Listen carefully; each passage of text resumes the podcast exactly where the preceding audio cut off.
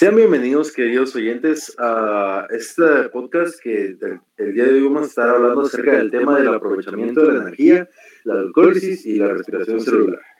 Eh, para este tema tenemos a varios invitados que son tanto Carlos Rosado, Renato Cambranes, Pamela Ramírez, Carolina Contreras y su servidor Eduardo López para hablarles más o menos de este tema. Pero para empezar este estudio, eh, al empezar a hablar de este tema, me gustaría que, Carlos, darte la bienvenida antes que nada, ¿verdad? Y que me pudieras decir más o menos qué opinas o qué piensas acerca de este tema. Así que es todo tu tiempo, Carlos. Gracias. Bueno, hay que empezar este, sabiendo de que la hormona eritropoyetina natural, eh, por sus siglas EPO, estimula la producción de los glóbulos rojos en la médula, ¿verdad? Este, un organismo sano produce suficiente eritropoyetina para proponer los, eh, para reponer, perdón, los glóbulos rojos que envejecen y mueren. Si una persona acude a una región más elevada, donde cada bocanada de aire proporciona menos oxígeno, entonces el cuerpo lo compensa aumentando la EPO, ¿verdad? A producir más glóbulos rojos.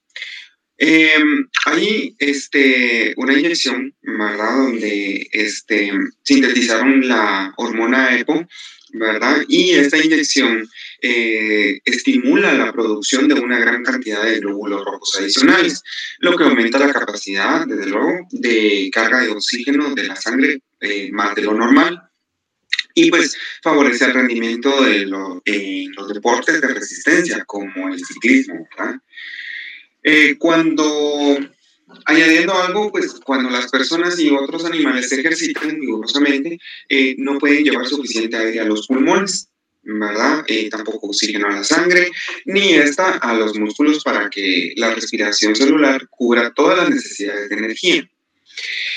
Eh, ahora bien, cuando la demanda de oxígeno eh, supera el suministro, los músculos deben recurrir a la glucólisis, ¿verdad? Que produce mucho menos ATP, pues para periodos breves de ejercicio intenso. Por eso los deportistas este, por tener una ventaja, podrían recurrir a ilegal dopaje, ¿verdad? Sanguíneo con el fin de aumentar la capacidad de su sangre de transportar oxígeno. Ahora bien, nos podemos eh, cerca de 5.000 metros es menor que en la de 100 metros. Pues, eh, respondiendo a esto, es que en los 100 metros planos, los músculos de las piernas de los corredores usan más ATP del que suministra la respiración celular, pero la fermentación anaeróbica solo aporta ATP para una carrera corta. Las carreras largas, pues por otro lado, tienen que ser aeróbicas y por consiguiente más lentas para evitar que se acumule ácido lácteo, eh, ya que esto pues este, causa fatiga extrema, dolor, dolor muscular y en algunas ocasiones también calambres, ¿verdad? Oh, entiendo, entiendo. La verdad es que es un tema algo complicado, Carlos, pero muy gracias por tu explicación, la verdad es que está muy completa. Pero también me gustaría escuchar la opinión aquí de Renato Cambranes. Renato, ¿me podrías dar tú, no sé, tu, una explicación o cómo ves tú acerca del tema? ¿Qué nos podrías decir tú? Eh, sí, muchas gracias, Eduardo. Eh, este tema pues es muy controversial ya que tenemos muchos casos en, lo que es el deporte, como, como mencionaba el compañero.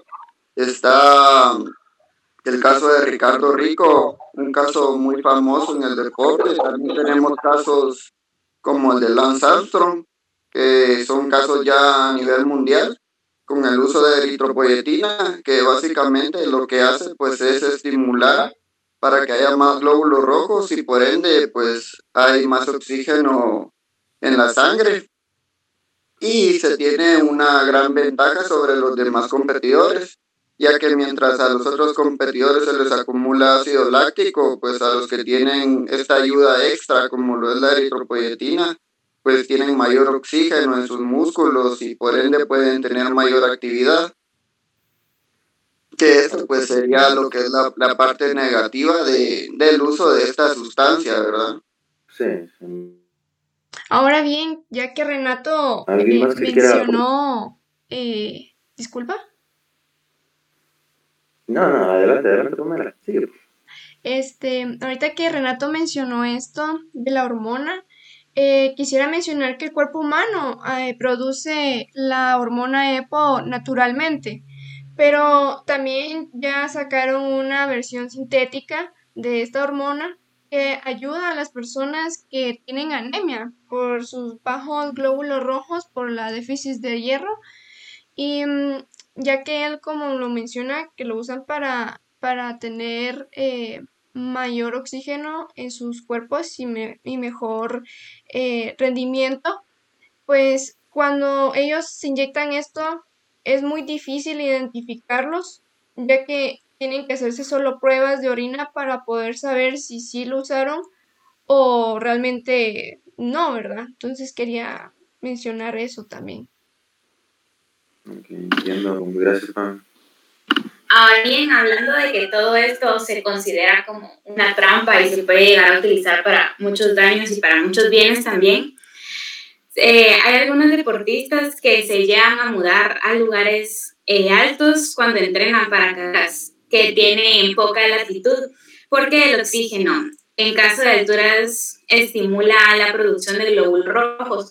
Consideran que esto es trampa, porque a mi punto de vista no es trampa, ya que no entra ninguna sustancia externa al cuerpo que modifique esto, sino que realmente es el mismo cuerpo acostumbrándose a la latitud. ¿Ustedes qué opinan?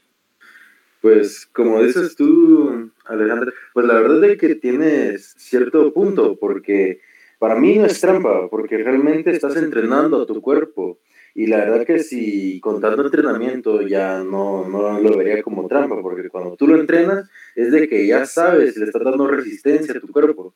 Mientras que, eh, como decían los demás, a veces usar sustancias pues simplemente te da una ventaja sobre los demás para que te haya más oxígeno y tener menos fatiga, la verdad es que me parece una trampa colosal, porque recordemos de que estamos hablando de que estamos en un ámbito deportivo, lo cual eh, hacer trampas es como que lo peor que podrías hacer, porque realmente estás dejando o estás dejando y dando a entender que no estás eh, siendo justo y legal ante los demás competidores que también vienen a hacer las mismas pruebas que tú, ¿verdad?